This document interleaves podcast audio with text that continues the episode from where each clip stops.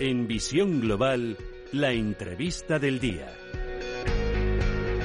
Y pasan 20 minutos de las 8 de la tarde, una hora menos en la comunidad canaria. Y tengo el grandísimo placer de saludar a Guillermo Solana, es director del Museo Nacional Thyssen-Bornemisza. Señor Solana, muy buenas tardes. Hola, Gema, ¿cómo estás? Muy buenas tardes. ¿Me permites tutearte? Sí, claro, por favor, sí. Muchísimas gracias. Bueno, Doctor en Filosofía por la Universidad Autónoma de Madrid y la primera pregunta que quería hacerte es si quizás la filosofía en estas circunstancias tan excepcionales, en estos momentos tan atípicos que vivimos, ayuda al ser humano a entenderlo. No sé si, si ayuda. La filosofía a veces consuela, pero cuando tienes pues situaciones así tan urgentes, tan inmediatas, tampoco sirve para mucho. Yo he estado con el, con el virus eh, dos semanas y, y, luego aislado pues como tres semanas más en, en mi habitación de mi familia para no contagiarles. Y bueno, me lo he tomado con resignación, pero, pero porque tampoco mi situación era muy seria. Me da, me da muchísimo dolor de la gente que, que ha sufrido las situaciones de los ancianos abandonados, olvidados en las residencias, de las personas que, que, han sido ingresadas, que han pasado por la UCI y, por supuesto, de los que han fallecido. Me parece terrible. O sea que no vamos a hacer tragedia de los que, al fin y al cabo, hemos sufrido una, unas consecuencias muy leves, ¿no?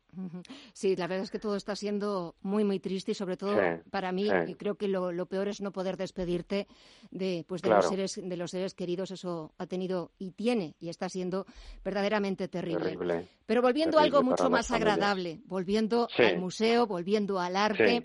Desde, desde, 2005 eres director artístico del Museo Nacional Thyssen, más de una década al frente de una de las pinacotecas más importantes del mundo. ¿En algún momento, dando clases en la universidad, te imaginabas que pasarías a dirigir el Thyssen?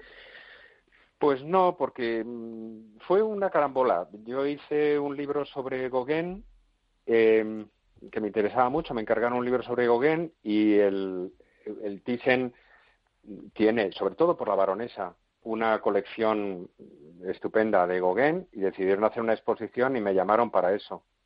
Cuando yo empecé a dedicarme a los impresionistas, no había colecciones de impresionistas en España.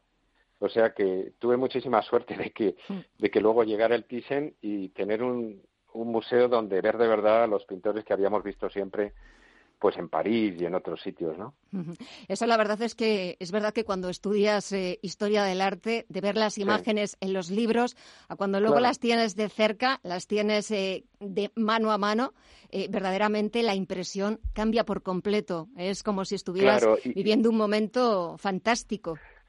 Y además en, los, en la universidad siempre se habla en historia del arte de que hay dos culturas hay la cultura de la universidad y la cultura de los museos. Mm. En la universidad, para nosotros, los cuadros, cuando eres profesor en la universidad, son diapositivas, básicamente. Son entes imaginarios que no tienen como peso ni volumen.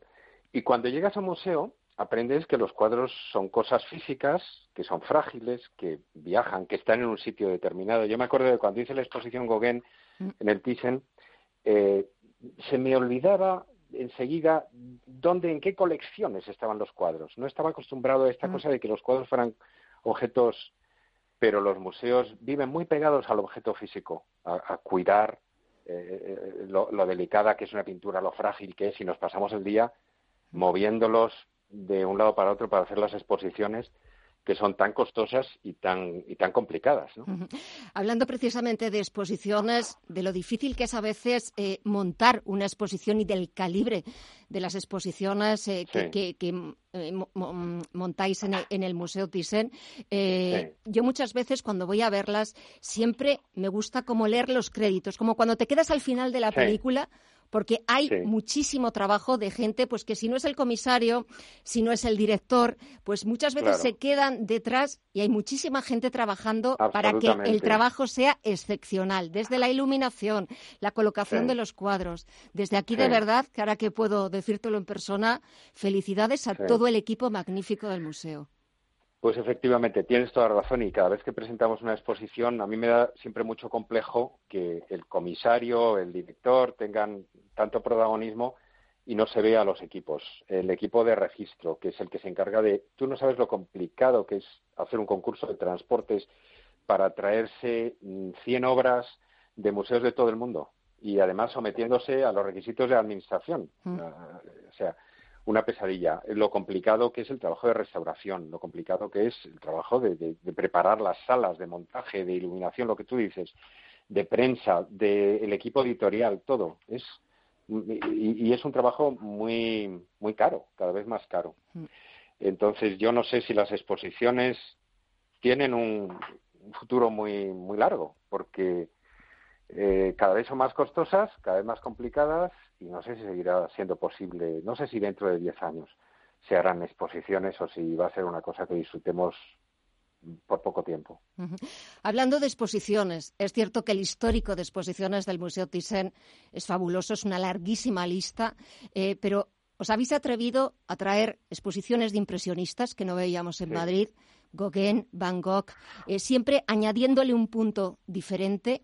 y Ahora estábamos con Rembrandt, eh, no me gusta utilizar el pasado porque creo que Rembrandt va a seguir una exposición magnífica, fabulosa, pero también os habéis atrevido a utilizar en un museo o a eh, la ropa, los trajes, algo que no se había hecho nunca o no nos atrevíamos, poníamos límites a determinadas a determinados objetos que podían ser más museísticos o más museográficos que otros. Joyas. Pues tienes toda la razón. La verdad es que en los museos, o sea, es injusto decir que no se ha hecho en los museos, los museos de, el Museo del Traje, los museos de textiles han hecho exposiciones de grandes diseñadores desde siempre. Lo que no se veía, lo que no se entendía es que un museo como el Thyssen, que no tiene colecciones de vestidos, hiciera una exposición como la que hicimos de Givenchy, que por cierto mm. fue la primera monográfica ever en toda la vida. No mm. se había hecho en Francia una exposición sobre Givenchy. Luego las han hecho, ¿no? Pero, pero para nosotros la idea es que la moda no es solamente propiedad de los expertos en textiles, ni de, los, ni de las colecciones de textiles, es de todos, es propiedad de, es la cultura visual contemporánea y, y, hay que tratarla igual que abordamos la fotografía, igual que abordamos la escultura o cualquier otro medio, ¿no? Y han sido grandes experiencias con Eloy Martín de la Pera, que ha sido comisario de varios de esos proyectos, con Paula Luengo, que es la conservadora de la casa, eh, Sorolla y la moda, em, eh, Valenciaga sobre todo y la pintura española, es un proyecto fantástico.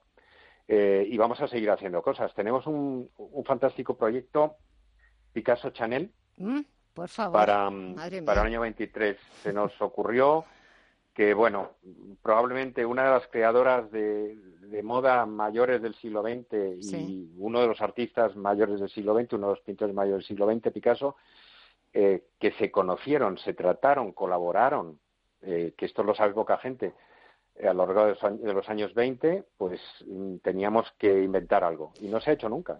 Es lo que te iba a decir. hay, que, hay que inventar algo porque, fíjate, Picasso. Yo creo que, que, ya se ha hecho casi de todo, desde todos los puntos de vista, desde todos los ángulos, pero siempre queda algo. Siempre queda como un pequeño resquicio, una pequeña arista, como un pequeño hilo, a veces algo invisible, del que tirar. Efectivamente, pues, pues lo vamos, lo vamos a hacer para el año 23, queda un poquito, porque trabajamos con la Fundación Chanel y, es complicado conseguir los préstamos de Picasso y todo, pero, pero lo vamos a, vamos a hacer. y entre tanto, pues este, este año queremos salvar el programa de exposiciones. Tú sabes que, bueno, ha sido un, palo tremendo el, cierre y todo esto. Eh, nosotros teníamos calculado, Rembrandt iba muy bien, tenía 2.500 visitantes diarios y no ha habido tiempo a que en realidad eh, pues amortizar nada. Se ha quedado en vez de en 150.000 en 40.000 visitantes.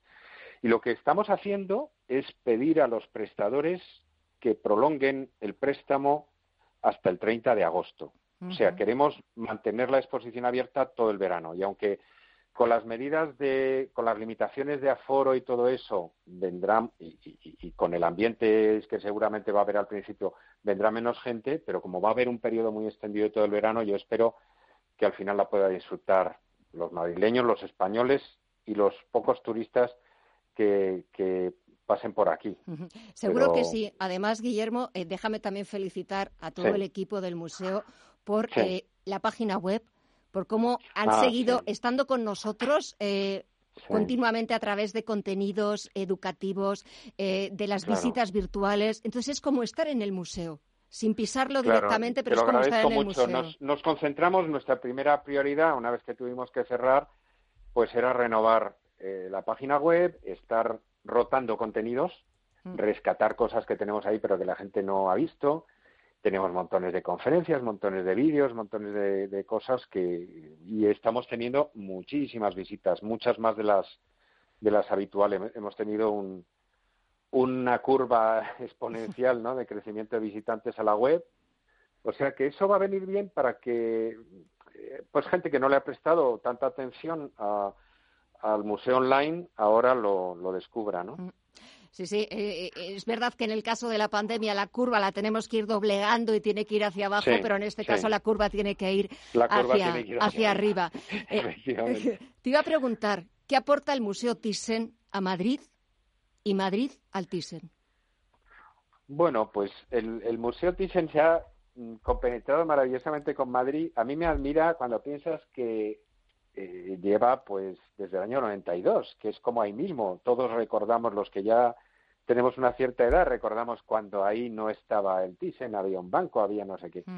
Eh, se ha adaptado y ahora es como si llevara ahí toda la vida. Eh, por una parte, mm, el público español en general lo ve como suyo y por otra, en Madrid en particular, hemos cuajado una relación estupenda con el público local y con la administración local, porque aunque el ayuntamiento y la comunidad no están en nuestro patronato, porque somos un museo nacional, pero oye, trabajamos maravillosamente. La Comunidad de Madrid nos patrocina exposiciones desde hace años. Tenemos una maravillosa relación siempre con la Consejería de Cultura de la Comunidad de Madrid, con los últimos eh, gobiernos en particular, y, con el ayuntamiento colaboramos en montones de, de cosas, el Día de los Museos, la Noche de los Museos, los itinerarios, la publicidad, toda la publicidad que se hace en las exposiciones a lo largo del Paseo del Prado y de la Castellana, eh, que nos mm, ayuda a, difundir el museo, es gracias al ayuntamiento, es un servicio gratuito del ayuntamiento y, así sucesivamente. Y el público de Madrid, pues nos ve, yo creo, con, con mucho, con mucho cariño, ¿no? Como algo suyo, como algo propio. Y es que al final acaba siendo también algo, algo nuestro, como si estuviera ahí de toda la vida eh, y realmente no, no eres consciente de que pues lleva sus añitos, pero vamos, que no, que no ha sido algo, algo desde el principio. Me queda ya poquito tiempo y quería, estoy haciendo, estamos haciéndoles las mismas preguntas pues eh, a los invitados que han aceptado participar esta semana un poco dedicada al 2 de mayo, dedicada a nuestro Madrid, a la Comunidad de Madrid el primer sitio que vas a visitar cuando volvamos a esa normalidad, cuando podamos volver a salir de casa. No sé si sitio privado, de ver a algunos familiares o algún sitio de este Madrid que te gustaría volver a ver y que será el primer sitio al que vayas. Bueno, desde luego me gustaría ir a ver a mi madre, que hace ya como un mes y medio que, no la voy a ver. Eh, entonces, cuando sea aconsejable, porque es mayor, pues iré a verla. Y de Madrid, pues me encanta el Paseo del Prado, que es por donde bajo a trabajar todos los días y, lo he hecho muchísimo de menos. Y visitar todas las cosas de ahí, el Museo del Prado, el Museo Naval, mm. eh, pasear debajo de los árboles que Tita contribuyó a salvar. Ah, y, por Cibeles, que paso todos los días, que es maravilloso. La subida de, de la calle Alcalá. Eh, todo ese es, es mi mi paisaje y, lo, lo echo mucho de menos. La luz de, esa, de esa zona que es maravillosa. Subir al, al palacio del ayuntamiento y contemplar Alcalá y la Gran Vía desde el mirador de arriba o comer arriba. a mí me parece una de las vistas más maravillosas de Madrid. Claro. Ver el nacimiento de, de, la Gran Vía, de la calle Alcalá, esos edificios tan majestuosos, verdaderamente. Es maravilloso. Y ves las fotos de, los años 30 y 40 y, que sigue ahí todo, sí, sigue ahí todo. Ha cambiado, ha cambiado bastante poco. Sigue ahí todo y seguirá todo, porque ahí volveremos. eh, cuando lo aconsejen, cuando ya todos podamos salir eh, con las medidas eh, sanitarias adecuadas, con las medidas de protección, pero que volvamos a retomar esa naturalidad y ese Madrid vuelve a ser el que era. Guillermo Solana, director del Museo Nacional Thyssen-Bornemisza, ha sido un placer para mí. De verdad, muchísimas gracias. Me alegro de que te hayas recuperado y que acabe esto cuanto antes. Un placer. Muchísimas gracias. Hasta la próxima. Un, saludo. Chao.